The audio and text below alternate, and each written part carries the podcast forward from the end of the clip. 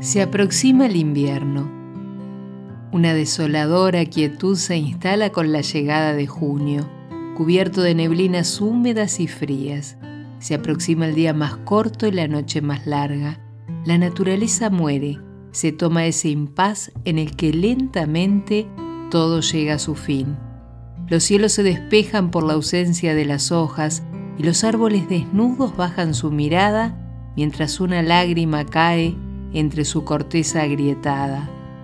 Todo comienza a perder su fulgor, la luz se disipa lentamente, empalidecen los colores, se fuman los matices, mientras los sonidos se tornan lejanos y fríos. Un inmenso pesar se instala para oprimir el pecho al día.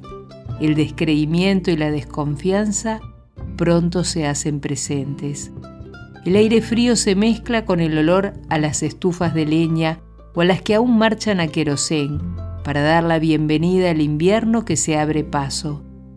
El crujir de las hojas caídas resuena como melodía de fondo. Naranjas y rosados, los atardeceres son el color que le dan vida a los días. Las ausencias se vuelven más nítidas y no queda mucho por saborear, más que algún trago caliente para hacer volver la sangre al cuerpo.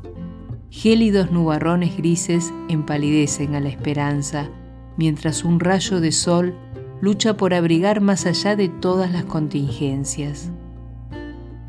Llega junio, un joven desnudo dispuesto a dar la bienvenida al invierno y entrar en ese profundo ser interior para alumbrar todos esos recovecos hasta ahora no transitados.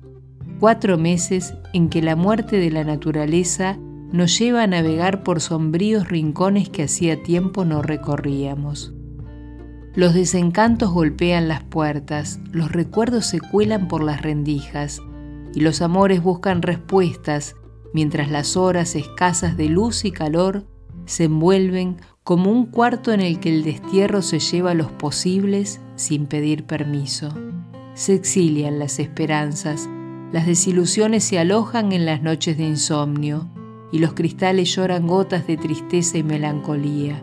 Sin embargo, más allá de esa moribunda imagen, el crujir del fuego anuncia que la llama aún está viva. La crueldad del invierno deja poco pie para las interrogantes. Una flor que ha logrado nacer como un milagro se pregunta, ¿estará todo perdido o quedará un vestigio que aún podamos rescatar?